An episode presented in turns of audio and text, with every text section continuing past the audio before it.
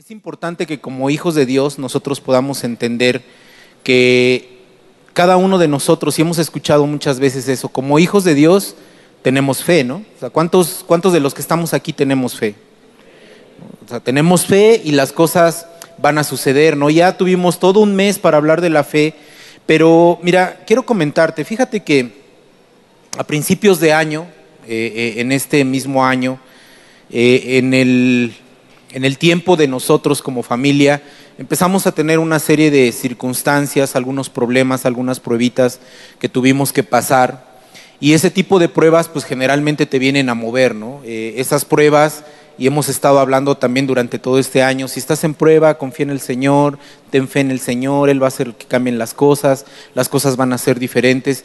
Y entonces nosotros eh, empezamos a pasar, te repito, por una serie de problemitas que nos vinieron a desestabilizar, en, específico a mí de repente así como que me movían esas pruebas, creo que a todos los que eh, pasamos por una situación complicada, por una prueba, por cualquier cosa de este tipo, siempre nos viene a mover, siempre nos, ponemos así como, y bueno, ¿y qué pasa? Eh, ¿Cuándo se va a solucionar? ¿Por qué no se soluciona este problema? Ya tiene mucho tiempo, eh, Señor, no veo tu respuesta. Y en medio de esas situaciones complicadas, hermano, a lo mejor tú has pasado también por situaciones complicadas, muchos llegan y se acercan y te dicen, pues ten fe. Y tú puedes decirle, bueno, pues si tengo fe, ¿no? O sea, ¿cómo no voy a tener fe para, para que se solucionen las cosas? Simplemente es que no veo todavía la respuesta, no, no veo todavía cómo pueda salir de esta situación. Entonces, el Señor pone en mi corazón, porque ha ido ministrándome durante todo este tiempo, el Señor pone en mi corazón el, poder compartir con ustedes lo que he vivido durante este tiempo, durante estos meses, pero recientemente, eh, específicamente en los últimos meses, el Señor hablaba muy fuerte a mi vida y es de lo que te quiero compartir. Te quiero compartir acerca de cómo nuestra fe necesita tener una acción, porque no basta solamente con tener fe. O sea, yo puedo tener fe, sí, está bien, tengo fe, en que las cosas van a cambiar y seguramente van a cambiar, pero déjame decirte algo, hermano. Si tu fe no tiene una acción, las cosas no van a cambiar. Porque podemos esperar y podemos esperar mucho tiempo, te puedes quedar sentado en tu lugar, en la situación en la que estás y las cosas no van a cambiar. Pero tengo fe, hermano. Gloria a Dios por tu fe. ¿No? Pero no va a pasar nada si no haces la parte que a ti te corresponde. Y mira, simplemente es, ¿cuántos de ustedes han recibido una promesa de alguien? Seguramente has recibido una promesa de alguien. Yo he recibido promesas de gente que me ama y de gente que no me ama. Porque aún en el trabajo alguna vez me prometieron que iba yo a hacer esto o que me iban a dar esto otro y no me cumplieron. Ha habido situaciones en las que gente que he amado me dice, no, te prometo que voy a hacer esto, etcétera, y no ha cumplido. Incluso yo, hermano, he prometido cosas y de repente, por cualquier motivo, por cualquier circunstancia, no he llegado a cumplir esa promesa que yo había hecho. Y estoy seguro que tú que estás ahí también en tu lugar, seguramente ha habido alguna situación, algún momento, en alguna circunstancia que has prometido algo o te han prometido algo. Pero la pregunta es, ¿has cumplido lo que prometes?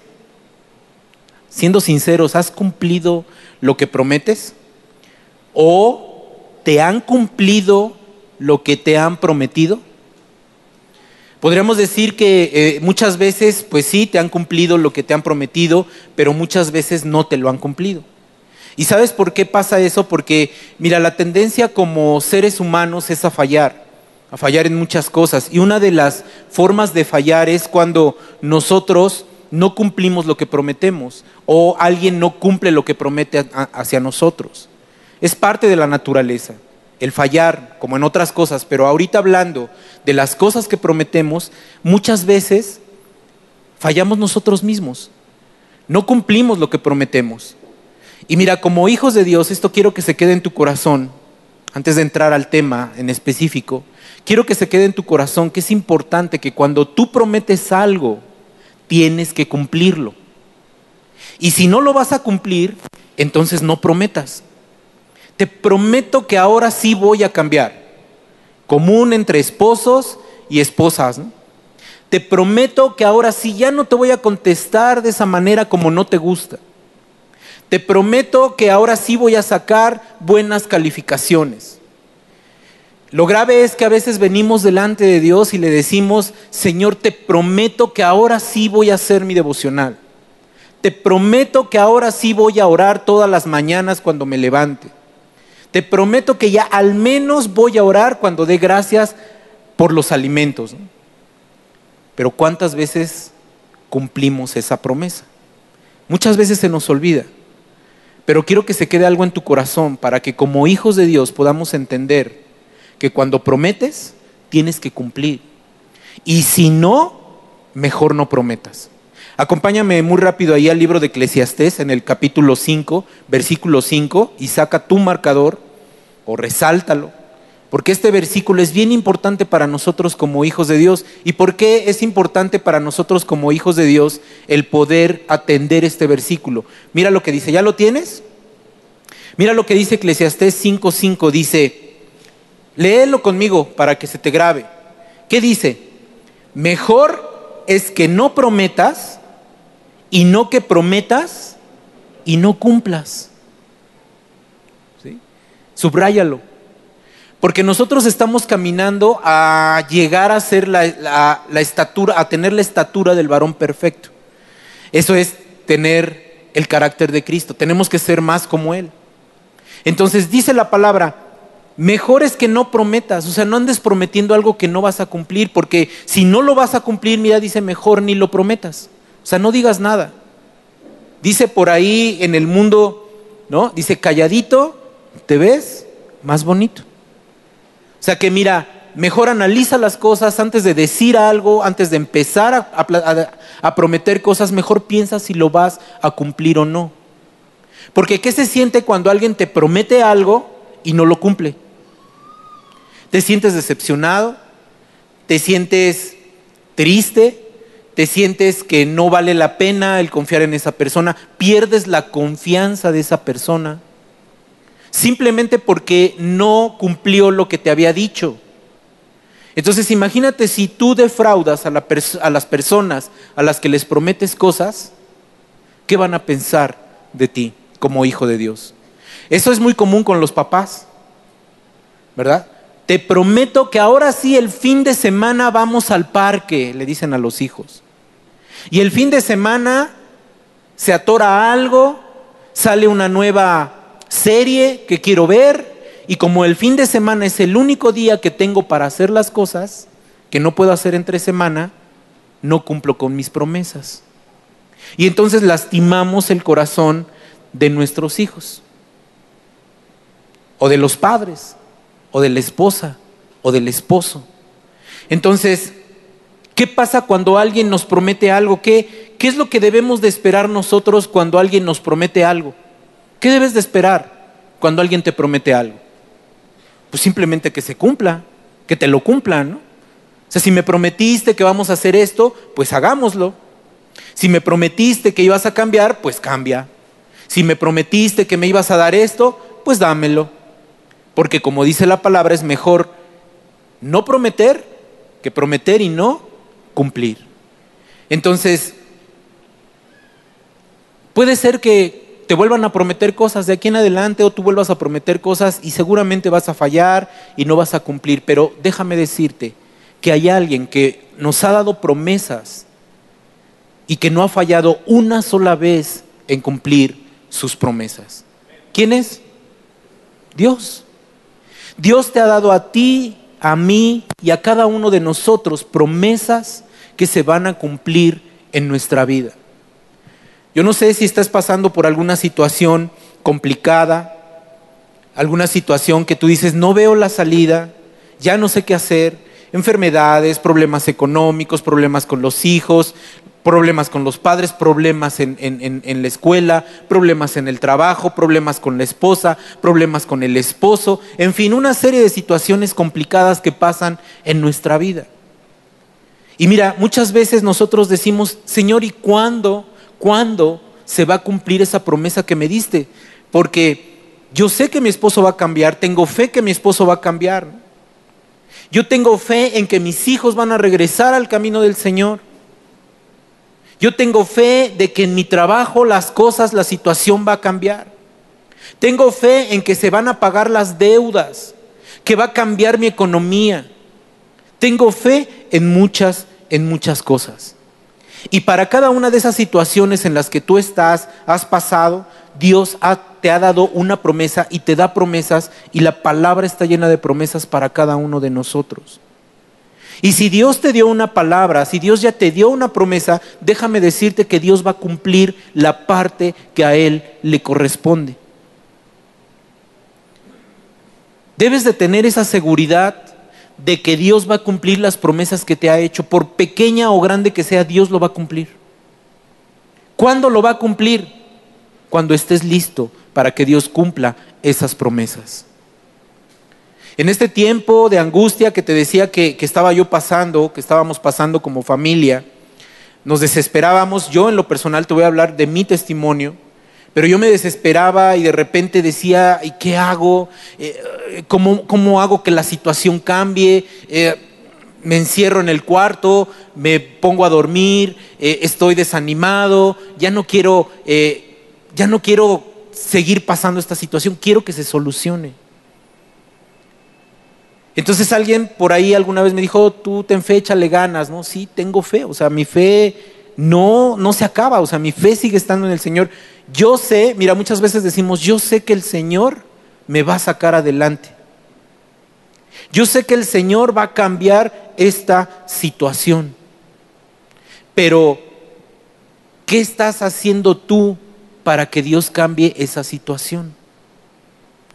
¿Qué estaba haciendo yo para cambiar esa situación? Porque en el desánimo te apartas de Dios. O sea, no es que dejes de venir a la iglesia, tal vez lees la palabra, etcétera. Pero te apartas de Él porque dejas de creer que va a cumplir sus promesas en ti.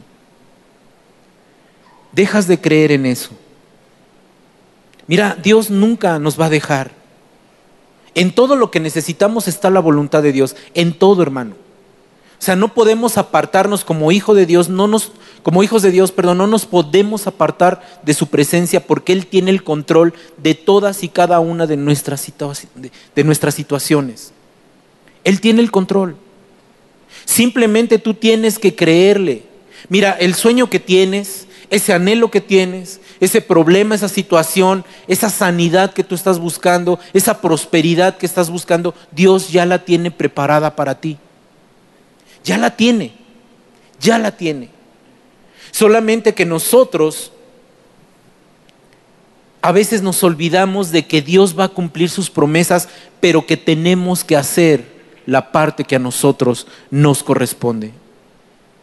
Dios te ha prometido algo, Él lo va a cumplir. Él lo va a cumplir. ¿En qué tiempo? Él lo va a cumplir. Sobre todo si está bajo su voluntad. Porque Dios no va a cumplir caprichos. Y si tú lo que estás buscando, lo que estás pidiéndole a Él, está bajo su voluntad, se va a hacer. Pero si está fuera de su voluntad, vamos a quedarnos ahí esperando a que algo pase y no va a pasar, porque no es la voluntad de Dios. Porque Él sabe lo que es mejor para cada uno de nosotros. O sea, Él tiene el control, pero también nosotros tenemos que ser sabios en entender que Dios quiere que estemos caminando bajo su voluntad. Cuando tú entiendes eso, entonces tú sabes que lo que le pides a Dios, si está bajo su voluntad, se va a cumplir. Pero si no está bajo su voluntad, puedes seguir orando, puedes seguir esperando y no se va a cumplir. ¿Qué está bajo la voluntad de Dios? Ah, señores, que tengo problemas económicos y yo quiero salir adelante, quiero ser bendecido, quiero pagar mis deudas. ¿Crees que Dios va a cumplir eso? ¿Que Dios va a ayudarte a pagar tus deudas? Sí lo va a hacer, ¿verdad? Porque está bajo la voluntad de Dios. O sea, la voluntad de Dios es que quiere que vivas libre de deudas, libre de problemas económicos. Pero si yo estoy, Señor, por favor, tengo mucha fe que este miércoles, hoy es miércoles, ya compré mi boleto del Melate y entonces, Señor, mínimo así, mira, no quiero los X millones, quiero nada más, a ver, haciendo cuentas, unos 15 años que yo viva, unos 150 millones, Señor. y tengo mi fe puesta en eso. Y estoy orando para que me saque la lotería. ¿Tú crees que eso sea estar bajo la voluntad de Dios? No. No, o sea, no te vas a sacar la lotería. Es que ya, Señor, ahora sí, si me saco la lotería, ahora sí ya voy a diezmar. si no diezmabas en lo poco, cuando tengas eso tampoco vas a diezmar. Es que ahora sí, Señor, le voy a dar a mi esposa todo lo que quería. Bueno, mira, si cuando tenías poco no le dabas ni de lo poco que tenías a tu esposa, pues menos le vas a dar cuando tengas más. Entonces necesitamos identificar cuándo estoy bajo la voluntad de Dios y cuándo no estoy bajo la voluntad de Dios para que cumpla las promesas que me ha dado. Si hay una promesa que te dio el Señor y está bajo su voluntad, Él va a cumplir lo que Él te ha prometido. Mira, hay una parábola, te había dicho anteriormente que a mí me gusta mucho estudiar la parte de las parábolas, y hay una parábola que se encuentra en el libro de Lucas, capítulo 18, ve, ve buscándolo es una parábola que nos enseña muchas cosas. Lucas capítulo 18 está la parábola del juez injusto y la viuda. Ya la hemos escuchado muchas veces, pero podemos sacar mucha enseñanza de esta parábola. ¿Ya la tienes? Vamos a leerla. Mira, dice así. Dice, parábola de la viuda y el juez injusto. Dice, también le refirió Jesús una parábola sobre la necesidad de orar siempre y no desmayar. ¿De qué, hermano? De orar siempre, dice, y no desmayar, diciendo, en un, había en una ciudad un juez que ni temía a Dios ni respetaba al hombre. Había también en aquella ciudad una viuda, la cual venía a él diciendo, hazme justicia de mi adversario. Y él no quiso por algún tiempo, pero después de esto dijo dentro de sí, aunque ni temo a Dios, ni tengo respeto al hombre, sin embargo, porque esta viuda me es molesta, le haré justicia, no sea que viniendo de continuo me agote la paciencia. Y dijo el Señor, oíd lo que dijo el juez injusto. ¿Y acaso Dios no hará justicia a sus escogidos que claman a Él de día y de noche? ¿Se tardará en responderles? Os digo que pronto les hará justicia, pero cuando venga el Hijo del Hombre, ¿hallará fe en la tierra? Una parábola interesante.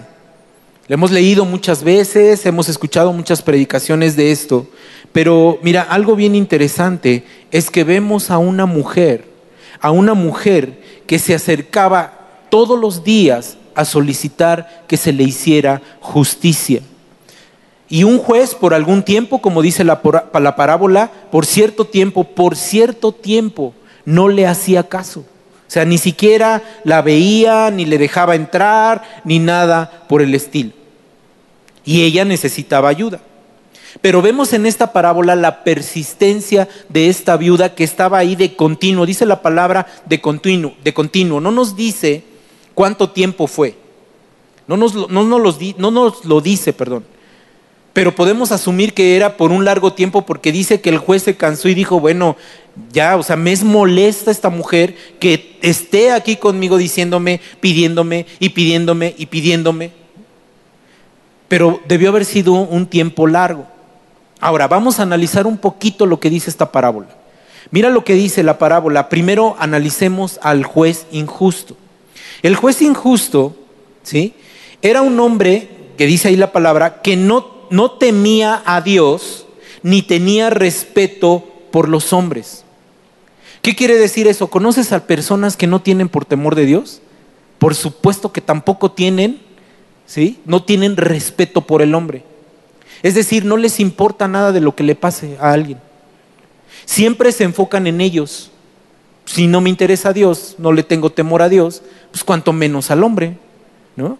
Era un juez injusto.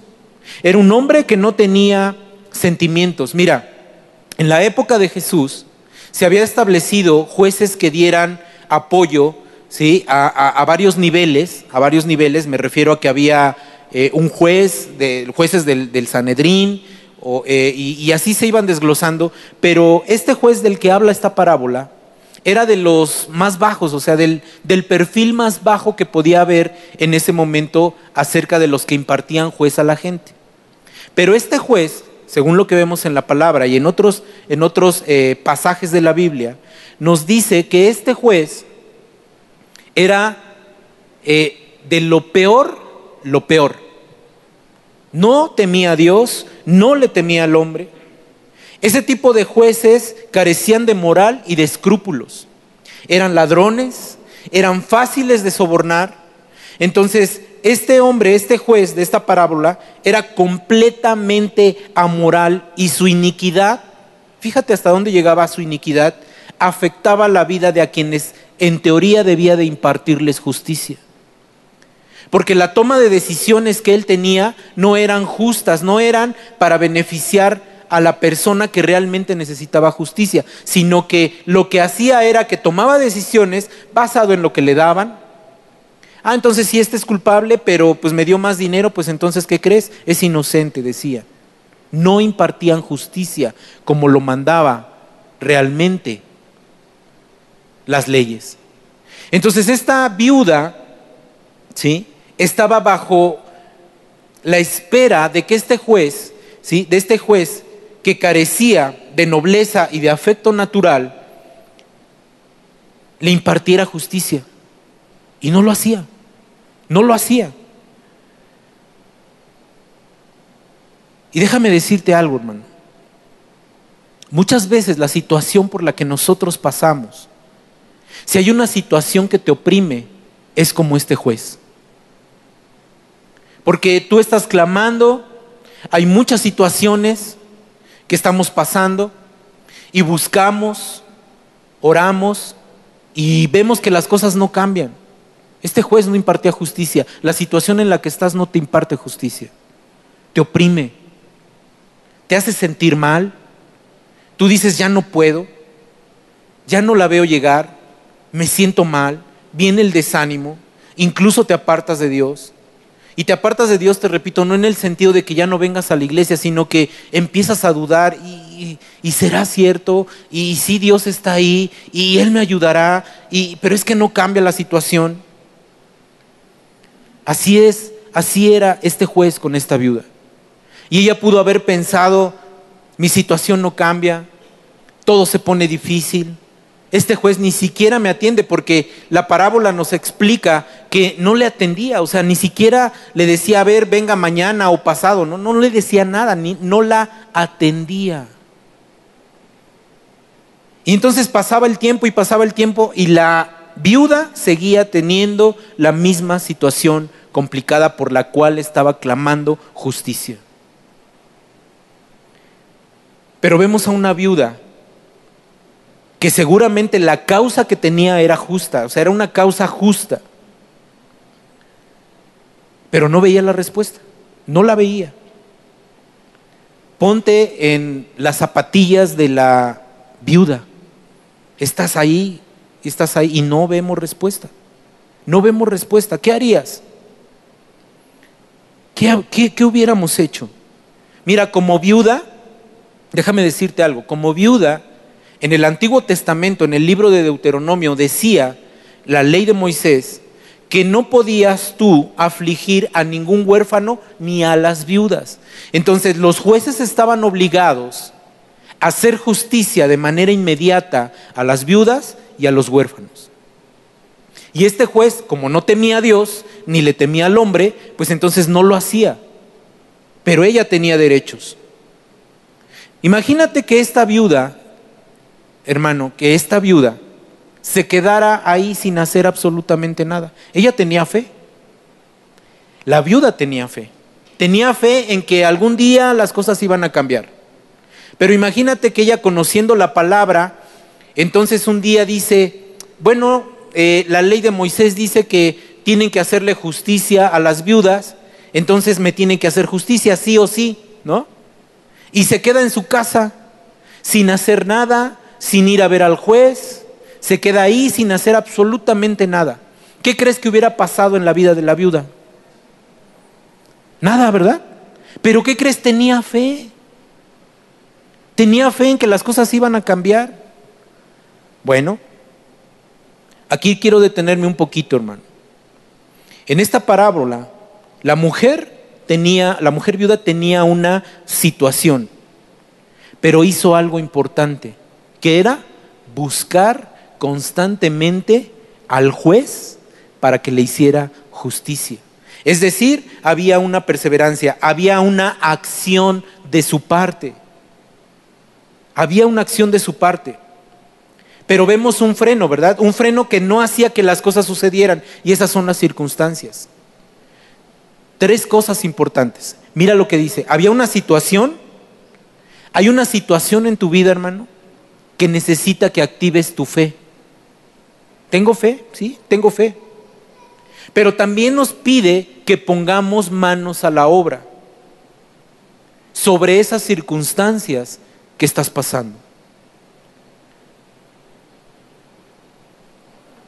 Mira, yo te puedo decir algo, hermano. Yo caí en el, en el momento de decir, bueno, pues Señor, tú algún día vas a solucionar las cosas, pues bueno, voy a orar, pero pues no sé si, si sea el momento en el que tú me respondas. Vino un desánimo a mi vida meses atrás. Vino un desánimo por las, porque la situación no cambiaba. Entonces hice lo contrario a la viuda. Lo que hice fue quedarme a esperar en fe que las cosas cambiaran. Pues tenían que cambiar, hay promesas. El Señor me ha dado infinidad de promesas, me ha dado, la palabra está llena de promesas. Pero me quedé sin hacer nada. Y sabes, en lugar de que las cosas cambiaran, las cosas empezaron a ponerse un poco más difíciles. Y entonces vino más desesperación a mi vida. Señor, bueno, pues ¿qué pasa, no? O sea, te sirvo, voy a la iglesia, trato de llevar una vida eh, como hijo de Dios y no veo respuesta. Y entonces fue cuando el Señor me habló. A través de este tiempo, ¿no? De las predicaciones que hemos escuchado y, que hemos eh, visto en meses pasados. Y mira, la viuda no tenía este versículo que nosotros tenemos el día de hoy. Acompáñame a Santiago 2.17. Santiago 2.17. Te lo voy a ir leyendo porque ya me queda poco tiempo. Dice, así también la fe, si no tiene obras, es muerta en sí misma. Mira el versículo que sigue. Pero alguno dirá, tú tienes fe y yo tengo obras.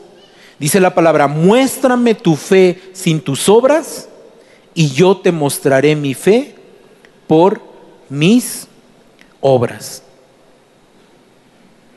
Hermano, no basta solo con tener fe. Tenemos que accionar. Tienes una situación complicada, qué bueno que tienes fe, pero tienes que accionar esa fe.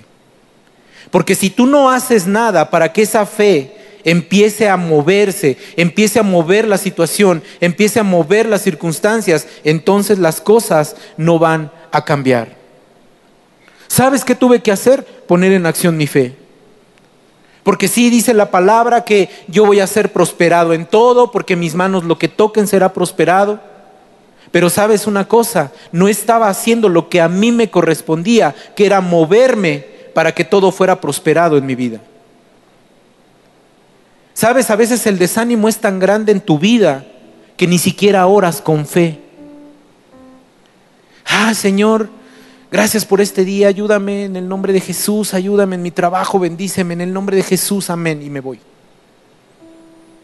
¿Sabes? Eso es lo que no quiere Dios. Lo que Dios quiere es que tú te sientes con Él, que te pongas cómodo. Ya habló Jackie, esa predicación estuvo impactante también de cómo escuchar la voz de Dios. Pero mira, lo que Dios quiere es que tú te sientes o te postres delante de Él y con fe le digas, Señor, el día de hoy voy a hacer esto, en tu nombre voy a caminar, tengo fe que las cosas van a cambiar. Y si es economía, tú le puedes decir, Señor, voy a empezar a ahorrar para que tú multipliques y pueda pagar las deudas. Si es con tu esposa, Tienes que empezar a trabajar y cambiar para que tu esposa vea el carácter de Cristo en tu vida. Tengo fe que mi esposa va a cambiar, pero la tratas. O tu esposo. Lo tratas con el látigo de tu desprecio. Pero tú tienes que accionar porque yo tengo fe que mi esposa va a cambiar, que mis hijos van a cambiar, pero pues entonces haz la parte que a ti te corresponde. La mujer tiene que someterse al varón, dice la palabra. Pero el varón también tiene que someterse a Cristo, ser la cabeza de ese hogar. Cuando haces la parte que a ti te corresponde, entonces Dios va a obrar conforme a su voluntad para que las cosas cambien en tu vida. Dios nos ha dado promesas, Dios te ha dado promesas. Dios quiere que trabajes para que se cumplan esas promesas. Mira, si te quedas sentado ahí en tu lugar, yo tengo fe en que las cosas van a cambiar. Tengo fe, Señor. ¿Cuánta fe tengo, Señor? No tengo trabajo, pero tengo fe que va a caer dinero. Voy a tener un nuevo trabajo, Señor. Tengo fe. Y mientras llega eso, me voy a ver bíblico. Voy a poner el manto rojo en Netflix. Porque es la palabra de Dios. Tengo fe, Señor. Sabes, puedes verla una y otra vez y otra vez y otra vez y nada va a cambiar. Porque lo que Dios quiere que hagas es que te levantes, que en su nombre salgas a buscar un trabajo y Dios te va a dar un trabajo. Eso es fe con acción. Es que necesito que mi esposa cambie, mi esposo cambie. En fe oro para que el corazón de mi esposa, el corazón de mi esposo sea cambiado, pero también el mío. Y empiezo a tratarlo o a tratarla de manera diferente. Es que quiero que mis hijos regresen al camino del Señor. Pues entonces voy a orar por ellos. Voy a suplicar al Señor para que todas las cosas cambien. Vemos a la viuda, mira, la viuda, ¿qué fue lo que hizo? Tenía todo en su contra. No la recibía, no le hacían justicia, ya había pasado tiempo. ¿Y qué crees que es lo que hizo? Siguió insistiendo. ¿Sabes, hermano? Insiste para que Dios te dé respuesta con fe en la necesidad en la que estás. Ora todos los días. Señor, me esfuerzo en mi trabajo, me esfuerzo con mi familia, me esfuerzo en la escuela, me esfuerzo en el ministerio. Voy a caminar en fe haciendo lo que a mí me corresponde, porque sé que tú en su momento harás que las cosas cambien. La viuda insistió, insistió, insistió. Y vemos en el versículo número 4 Dice, y él no quiso por algún tiempo, pero después de esto dijo entre sí, aunque ni temo a Dios ni tengo respeto al hombre, sin embargo, porque esta viuda me es molesta, le haré justicia, no sea que viniendo de continuo me agote la paciencia. Déjame decirte, déjame decirte que entre más insistas, esa circunstancia ya no va a poder contigo. No va a poder con las oraciones, no va a poder con tu fe. Y entonces el Señor lo que va a hacer es, ¿qué hizo? Cambió el corazón de un hombre que no le temía ni a él, ni le temía a los hombres. ¿Y qué hizo? Dios cambió el corazón, tal vez momentáneamente, para que esta viuda tuviera justicia. Tu situación puede ser muy grande, pero déjame decirte que Dios la va a cambiar cuando tú estás perseverando, cuando tú estás metido en el objetivo, en el llegar, en el cumplir lo que Dios te ha prometido. Si tú te enfocas, Dios te va a dar la respuesta. Mira, si hoy te llevas en tu corazón esta palabra que el Señor puso en mi corazón de tener fe, pero con acción, las cosas van a empezar a cambiar. ¿Sabes? Esta situación complicada que tenía era eh, económica. En mi trabajo ya las cosas no iban muy bien. Y entonces yo esperaba y decía, Señor, cambia, cambia las cosas en el trabajo y demás, pero pues no hacía yo nada para que las cosas cambiaran. Sin embargo, llegó un momento cuando Dios me habló que dije, Señor, tengo que tomar pasos de fe y empezar a buscar algo mejor para mi vida. Y cuando empecé a orar en ese sentido y empecé a buscar, el Señor me proveyó de un mejor empleo. Y así en cada una de las situaciones que he pasado, porque te repito, han sido situaciones complicadas durante este año. Dios empezó a hacer su obra poco a poco, poco a poco. Cuando yo empecé, cuando empezamos como familia a hacer la parte que a nosotros nos correspondía.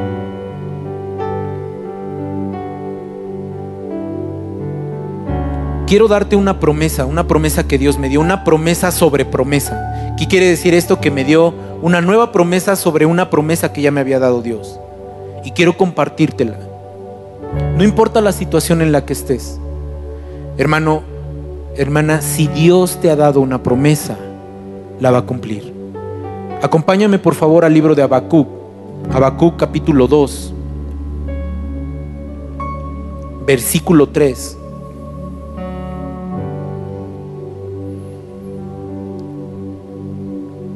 El Señor hoy te dice, hermano, toma esta promesa. Y, te digo que es una promesa sobre promesa, porque tú tienes una promesa que Dios ya te ha dado. Pero hoy, hoy te vuelve a prometer algo. Y te dice así, aunque la visión, aunque la promesa, aunque la situación, aún por un tiempo, más se apresura hacia el fin. Y no mentirá aunque tardare, espéralo, porque sin duda vendrá, no tardará. ¿Sabes cuando el Señor me dio esta promesa a mí me conmovió en el espíritu? Y cada día que pasa, cada día que pasaba, yo sabía que faltaba menos para que mi promesa se cumpliera. Tienes una situación, no desanimes. Pon tu fe en Dios y que esa fe vaya acompañada de una acción. Porque no tarda la respuesta. ¿Sabes? Hoy es un día menos para que se cumpla tu promesa. Mañana será otro día menos para que se cumpla tu promesa. Y cuando menos te lo esperes, Dios va a cambiar la situación de tu vida. Solo tenemos que creer en Él. Solo tienes que confiar en Él. Eso se llama fe.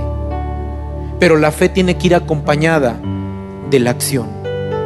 Porque si te quedas sentado sin orar, sin confiar, sin hacer la parte que te corresponde, tu fe se va a apagar. Y cuando una fe se apaga, es muy difícil que se vuelva a encender y te alejas de Dios. Pero Él lo que quiere es que nosotros nos acerquemos a Él. Insiste con fe haciendo lo que tú puedes hacer. Y pronto verás la mano de Dios que cambia las cosas para bien. Nunca van a ser para mal. Todo lo que Dios hace es para nuestro bien. Todo lo que Él hace es para que tú seas bendecido. Sin duda, sin duda va a, llegar el cumplimiento de la promesa de Dios a tu vida. Solamente tienes que ser perseverante, tener paciencia, tener fe y ser manso y humilde de corazón, como hemos oído en otras prédicas, sabiendo que Dios te va a responder. Porque cuando tú eres altivo, entonces retrasas el cumplimiento de esa promesa quiero dejar simplemente en tu corazón que Dios quiere cumplir todas y cada una de las promesas que Él te ha hecho. Solamente tienes que creer y accionar. Esta prédica la titulé Mi fe con mi acción. Porque si tengo fe y tengo acción, las cosas van a cambiar. Cierra tus ojos. Vamos a orar. Padre, en el nombre de Jesús, yo te doy gracias, Señor, por este tiempo. Gracias Padre por esta palabra, Señor, que hoy nos insta a tener fe, pero también a tener una acción para que esa fe pueda hacer la parte que a nosotros nos corresponde. Dios va a cambiar las cosas. Dios va a cambiar nuestra situación. Nuestro Padre eterno va a hacer que las cosas sean mejores. No falta mucho para que se cumpla la promesa. No falta mucho, falta menos que ayer, falta menos que hoy.